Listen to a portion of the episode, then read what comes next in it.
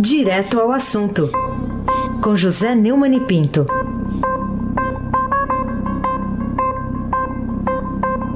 Neumani, bom dia. Bom dia, Raíssa Abac, o craque. Bom dia, Carolina Ercolim, tintim por tintim. Bom dia.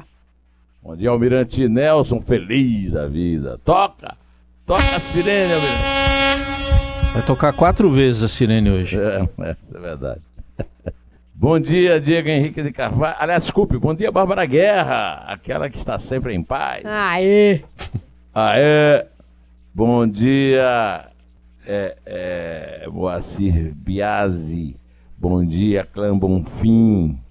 Emanuel Alice Isadora bom dia, ouvinte da Eldorado, aquele melhor ouvinte, 77.3 FM. Aí se abaque o craque. Ah, já, já tem música pra você, ó. Ah, É? Música, spoiler, literatura. Você traz um spoiler do, do escritor britânico mais importante de todos os tempos. O que, que ele escreveu que tem a ver com o Brasil de hoje? você escuta e me diga se não é um, um- um spoiler atual. Estais tão seguros quanto um carvão em brasa sobre o gelo ou granizo exposto ao sol.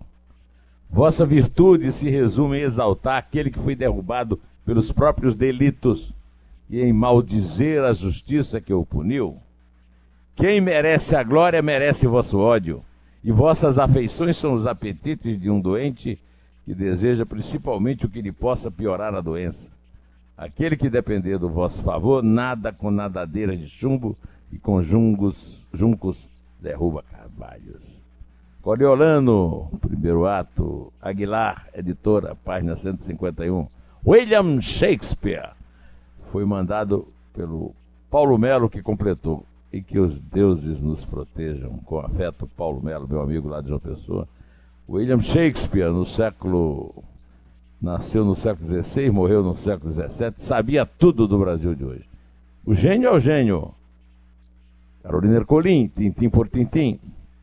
Neumani, a que conclusões você chegou quando leu a manchete do Estadão de sábado sobre o aviso que o presidente da Telefônica Oi deu à Anatel sobre o esgotamento dos recursos disponíveis para continuar executando seus compromissos com o público?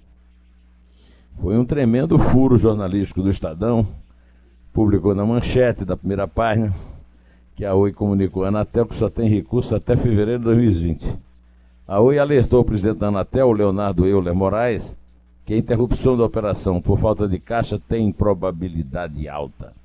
E a, a Oi volta a assombrar o Brasil. Quer dizer, a notícia é um furo, mas o fato é antigo. A Oi teve a segunda maior recuperação judicial aprovada em 2017 pelo juiz da sétima vara empresarial do Rio, Fernando César Ferreira Viana.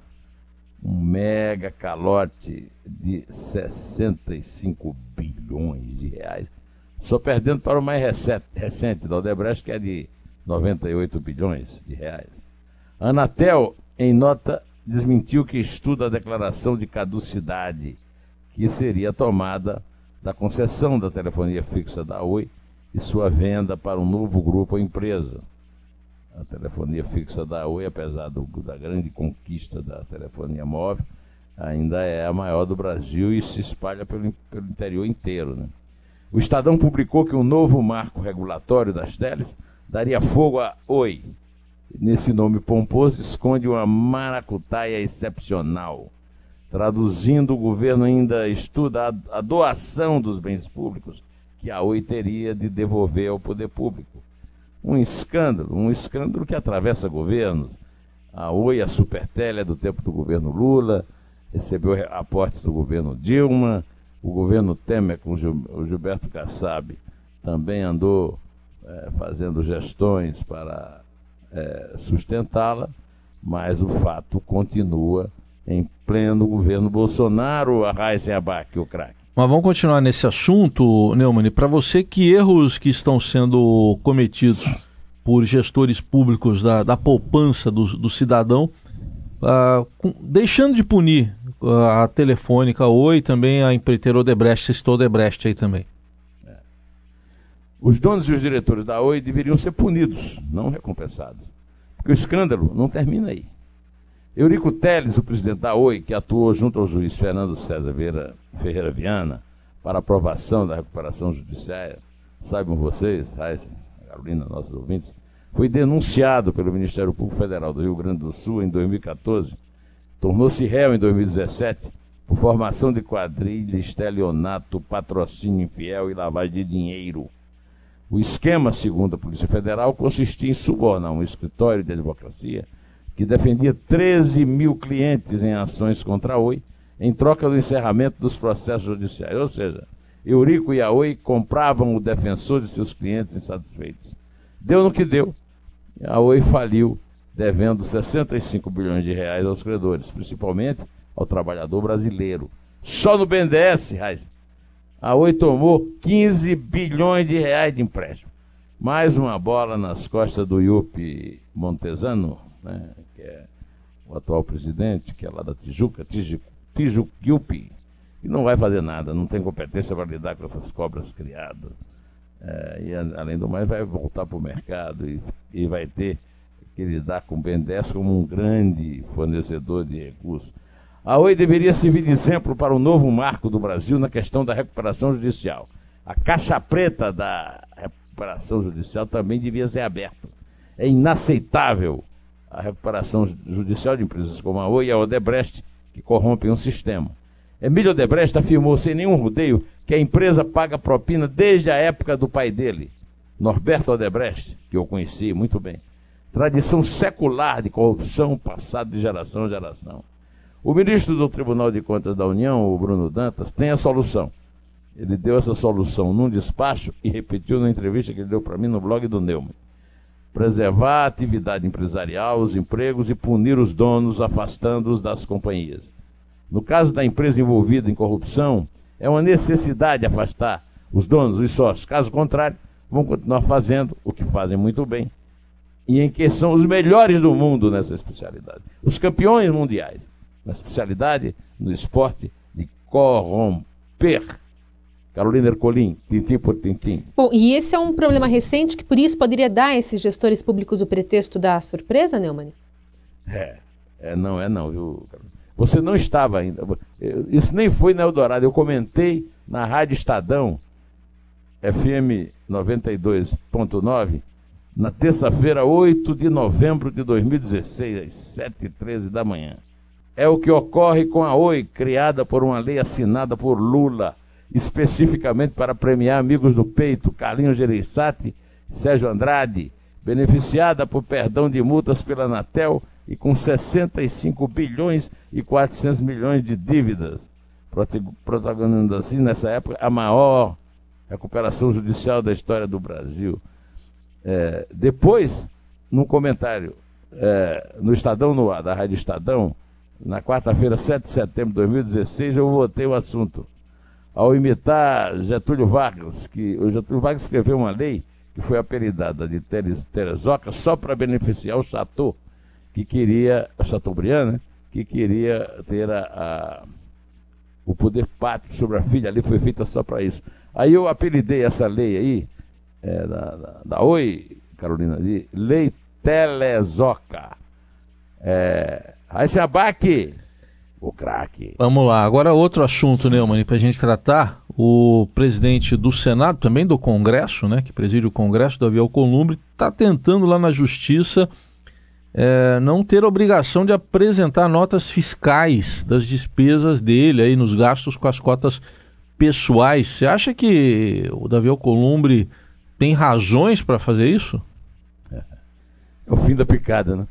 Inclusive hoje o jornal tá, o Estadão está dando a notícia de que ele está se aproximando do Renan Calheiros, o que eu venho percebendo.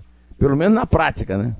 O, o, ele quer que os senadores mantenham em sigilo as notas fiscais que justificam os seus gastos com a chamada cota parlamentar até junho deste ano. É, ele está se defendendo a si mesmo, mas terá repercussões com outros. Né? É, destinada a cobrir despesas relativas ao exercício do mandato, a cota varia entre 30 e 45 mil a depender do estado do, do congressista. O alvo da ação judicial é o próprio Alcolumbre, e a decisão pode beneficiar a todos. Né? Ah, desde que assumiu a presidência do Senado, o que o torna também presidente do Congresso, em fevereiro deste ano, ele vem se recusando a atender pedidos feitos pela Lei de Acesso à Informação para que seu gabinete informe gastos com a verba parlamentar. Com o dinheiro é possível pagar essas despesas. Além disso, ele está escondendo é, os resultados possíveis de uma investigação em cumplicidade com Roberto Rocha, senador pelo PSDB no Maranhão, daquele, daquela eleição de 81 eleitores e 82 votos. Diz que era impossível investigar uma eleição que foi transmitida por televisão. Carolina Ercolim, tintim por tintim. Bom, e você acha que as tentativas de interferir na substituição de superintendentes regionais da Polícia Federal e da Receita no Rio vão poder, como é prometido aí pelo Sindicato dos Auditores, provocar uma debandada realizada ou generalizada das corporações em reação a arbitrariedades? Como dizia minha avó, do videodó. Papo furado para enganar jornalista, dar notícia e pressionar. Primeiro, o escândalo não existe. A Polícia Federal sempre foi aparelhada, nunca obedeceu hierarquia. Os tucanos têm um grupo em torno do ex-deputado Marcelo Itagibe, tem a turma do Lula, do Turma, e tem a turma do Lula, do PT, com o Paulo Lacerda. Esse, o, o, o superintendente, que foi afastado quatro meses antes do que estava previsto, o Ricardo Andrade Saad, é, ele é sobrinho de Jaber Macu Hanna Saad, que quando se aposentou da Polícia Federal, lá ele chefiou a Superintendência do Paraná, sede da Lava Jato, por cinco anos.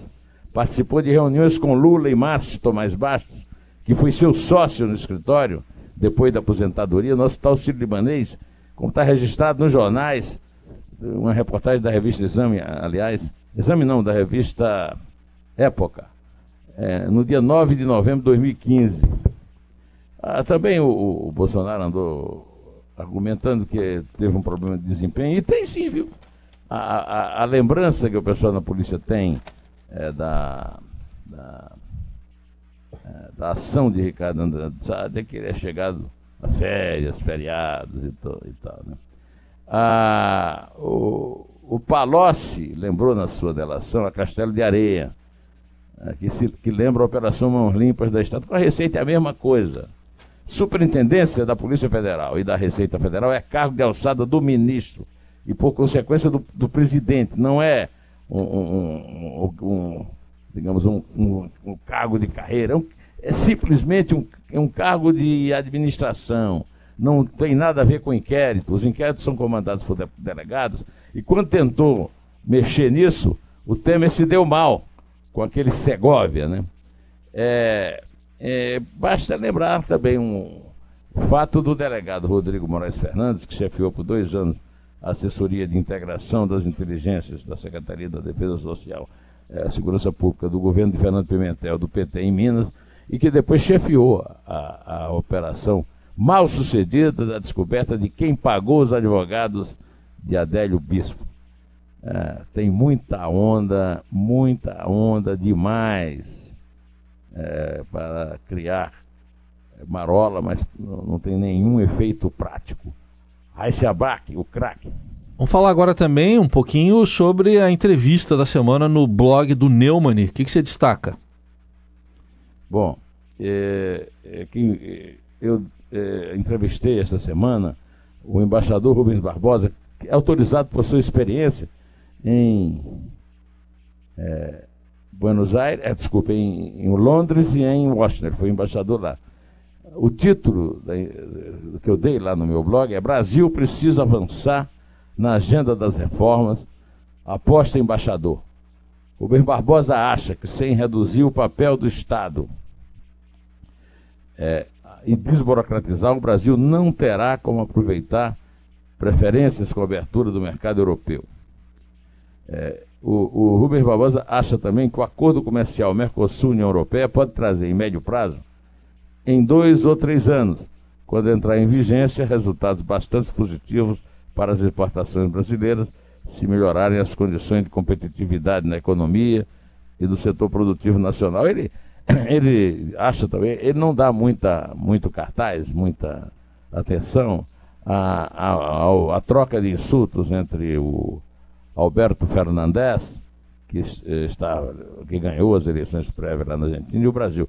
Ele acha que o, o Brasil e a Argentina têm uma, uma, uma relação muito longa e, e, e, tem uma coisa que impede que o Brasil e a Argentina se deem as costas, que é o que ele chama de determinismo geográfico. Ele só adverte ao, ao governo brasileiro que o meio ambiente é um tema que entrou na pauta internacional para ficar. Carolina Ercolim, tintim por tintim. E o que você tem a dizer sobre a perda causada pela morte do homem público Roberto Guzmão nesse sábado? O, é, um, é um momento muito triste para mim. O Roberto Guzmão, ele foi presidente da Uni. E quando ele era, é, ele foi nessa condição de ex-presidente da Uni, como advogado, ele foi é, delegado do trabalho em São Paulo e ele participou de grandes articulações políticas do Brasil dos anos 50 para cá. É, Carolina e o Heisen são muito jovens em relação a mim, eu tenho 68 anos, eu sou do tempo da, da Constituição de 1946. Na Constituição de 1946, o presidente e o vice se elegiam é, de independentes um do outro. E naquele tempo havia uma, uma espécie de tradição, né? O PSD, que foi é, criado pelo Getúlio Vargas, é, ganhava as eleições, né? a herança do Getúlio, o Getúlio se matou e ainda assim o Juscelino ganhou a eleição. Então. Em 1960 a coisa foi diferente, porque a UDN, em vez de lançar o Juraci Magalhães, que estava, é, que seria o candidato ao partido, apoiou um líder populista que tinha sido vereador, prefeito e governador de São Paulo, Jânio Quadros, de um partido pequeno, o PTN. E o Jânio ganhou a eleição do candidato do PSD, que era o ministro da Guerra, do Juscelino, o, o Henrique Lotte. O Henrique Lotte tinha prestado grandes serviços à democracia no Brasil quando deu o famoso contragolpe, né?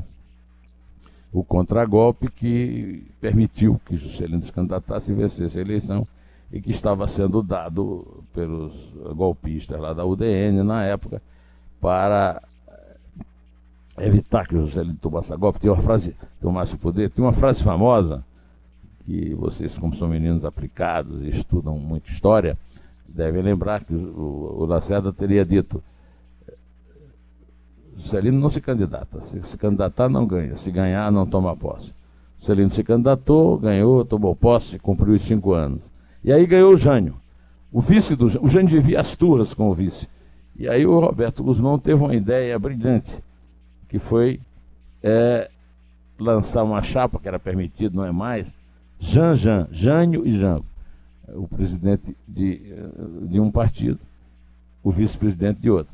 O Jango já era vice-presidente do Juscelino, aí no caso, ah, mesmo é, havendo a permissão da Constituição de 46, o, o, o Jango era o vice do Juscelino, que era a aliança PSD-PTB. O Jânio conseguiu se livrar do Leandro Maciel, que era o primeiro vice, mas o segundo vice, que era o substituiu o Leandro Maciel, que era o Milton Campos, um grande liberal da UDN, perdeu. E aí o Roberto Guzmão eh, teve a ideia dessa chapa Janjan. Anos mais tarde, eu conheci o Roberto Guzmão quando ele era secretário de governo, substituindo um filho do Montoro. Né? É, o, o, André Franco Montoro Filho, na secretaria lá no, no, no governo do Estado, e ele passou a ser o grande articulador da chapa do Tancredo Neves é, para a, a, a, sucessão né, é, do último presidente militar, João Batista Figueiredo. É, eu, eu, eu costumava frequentar muito o, um jantar na, no Seasons, um restaurante ali na Praça do Patriarca, com o, o Tancredo, o Mauro Guimarães, outro saudoso amigo meu que era é, diretor da sucursal do Jornal do Brasil, onde eu trabalhava, e o Roberto Guzmão, que é, era com, até sábado passado, como eu, o sobrevivente daquela mesa. Né? Hoje eu fiquei sozinho, isolado, lamento muito. Eu gostava muito do Roberto. A gente chamava esse clube, se reunia muito no, no, no máximo na época, eh, chamava de o Clube dos Intolerantes, aos quais às vezes se juntava também o Fernando Pedreira e o Augusto Nunes, que o Fernando Pedreira e o Roberto Guzmão levaram ao Júlio Neto no, na Fazenda para que fosse o, o, diretor de redação do Jornal do Brasil. Essas são histórias do passado, mas elas dão uma ideia do tamanho né, é, da, da lacuna, da falta que um grande brasileiro, Roberto Guzmão, faz é, ao nos abandonar no sábado. Tinha 97 anos e era um sobrevivente no sentido da palavra. E o Brasil perdeu essa. Viu? Podemos, podemos contar, né? Vamos lá. É três? É dois. É um. Em pé.